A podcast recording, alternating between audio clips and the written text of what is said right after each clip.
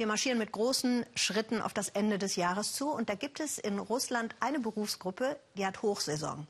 Das sind die Magier, die Astrologen und die Wahrsager. In Russland glauben über 50 Prozent an dieses Gewerk, das mit Kräften, die man nicht sehen kann, an die man glauben muss, wahlweise die Zukunft erkennen oder Krankheiten heilen kann. Aber sagt Goline Atay, jetzt denkt bloß nicht, das ist nur was für Babuschkas auf dem Land. Dann unterschätzt man nämlich die kulturelle Dimension von Mystik und Aberglauben. Und dann trat unsere Korrespondentin ein in die Welt der Magier. Ein verheißenes Land. Das Altai-Gebirge an der Grenze zur Mongolei, Kasachstan und China. Schon zu Zeiten der Sowjetunion pilgerten Eingeweihte hierher. Die Landschaft solle den Menschen öffnen und innere Prozesse verursachen. Ein Ort für Aussteiger und Suchende, so die Legende. Die Einheimischen sagen immer, wenn du hier laut denkst, dann wird dein Gedanke in Erfüllung gehen. Denk dran, das ist wichtig an solchen Kraftorten. Sie nennen sich moderne Pilger. Yoga, Rituale, Selbsterforschung. Die Parapsychologin Jelena Gomayon bringt regelmäßig gestresste Großstädter in den Altai. Nur wenige wollen über ihre Erfahrungen sprechen. Vor einem Jahr war ich hier und alle meine Wünsche wurden erfüllt. Ich komme zur Erholung und um Wunder zu finden. Die Parapsychologin empfiehlt Ihnen die heilenden Ikonen im Kloster des Bergdorfs und wo die Flüsse ineinander fließen, sollen sie sich den Lebenspartner herbeiwünschen. Ich denke, wir Russen insbesondere, wir waren schon immer auf Sinnsuche. So sind wir veranlagt. Ich erinnere mich, ich war noch klein in der Sowjetunion. Ich bekam mit, wie jemand in der Familie zur Heilerin ging. So etwas gab es bei uns immer.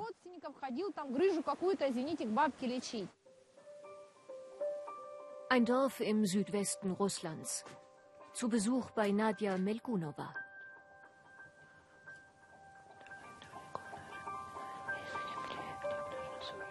Früher habe man ihresgleichen verbrannt, auf dem Scheiterhaufen, sagt sie.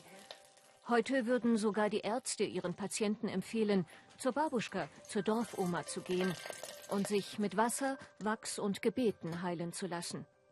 Nadja behandelt nur Getaufte. Siehst du, du hattest einen großen Schrecken. Jetzt kaum noch, sonst würde es anders aussehen. Alle möglichen Leute kommen, gesunde, arme, reiche. Angst kann ich heilen, gegen den bösen Blick kann ich was machen, gegen Angina, gegen Wundhose, gegen vieles.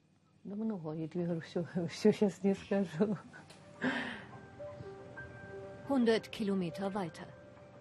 Hoffen auf einen Zaubertrank.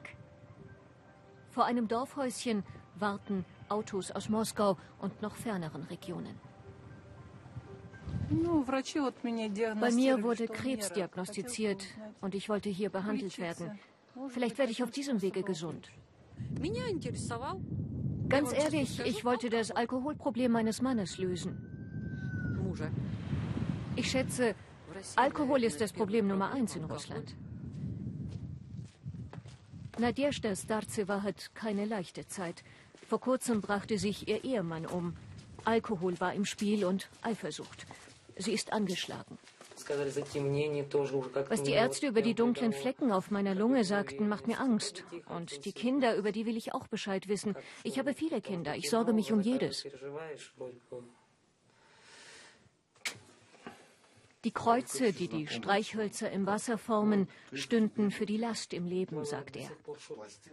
Zu Vadim Petrovich sind schon Tausende gekommen. Er sieht die Krankheit der Tochter, die Schatten auf Nadjezhdas Lunge. Vadim Petrovich prophezeit ja einen neuen Mann im Leben, bald im neuen Jahr. Sie solle das Wasser trinken, das er besprochen hat. Wer will, lässt dem Alten Geld da, wie viel auch immer. Ich versuche alles zu reinigen, das Schlechte, also alles Schlechte abzutragen. Ich hoffe ja, weniger Menschen hier zu empfangen, aber es kommen immer mehr. Das Übersinnliche galt in der Sowjetunion als offenes Geheimnis. Berühmt die telepathischen Experimente von Nina Kulagina in den 60er Jahren, vom Geheimdienst aufmerksam beobachtet.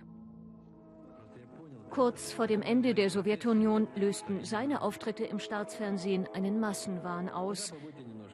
Anatoli Kaspirowski versetzte die Nation in angeblich heilende Trance.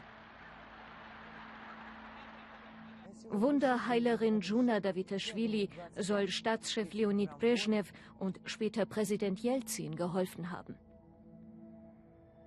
20 Jahre später. Unzählige Magier preisen ihre Dienste an im Internet. Das Oberhaupt der russisch-orthodoxen Kirche bezeichnet den Machtantritt Wladimir Putins als Gotteswunder und spricht von der baldigen Apokalypse. Polizisten holen Priester, um Straßen zu sichern, wo viele Unfälle passieren. Christus als magische Institution gegen Unglück. Soziologen machen Depression, Orientierungslosigkeit, Existenzängste verantwortlich für das wiedererstarkte magische Denken. Den Menschen fehlt die gesamte Vorstellung von dem, was in der nahen Zukunft sein wird. Sie planen ihr Leben nur von einem Lohn zum nächsten, maximal nur für ein paar Monate. Für die Parapsychologin ist klar, nicht nur auf dem Land gibt es Helfer gegen die Ungewissheit.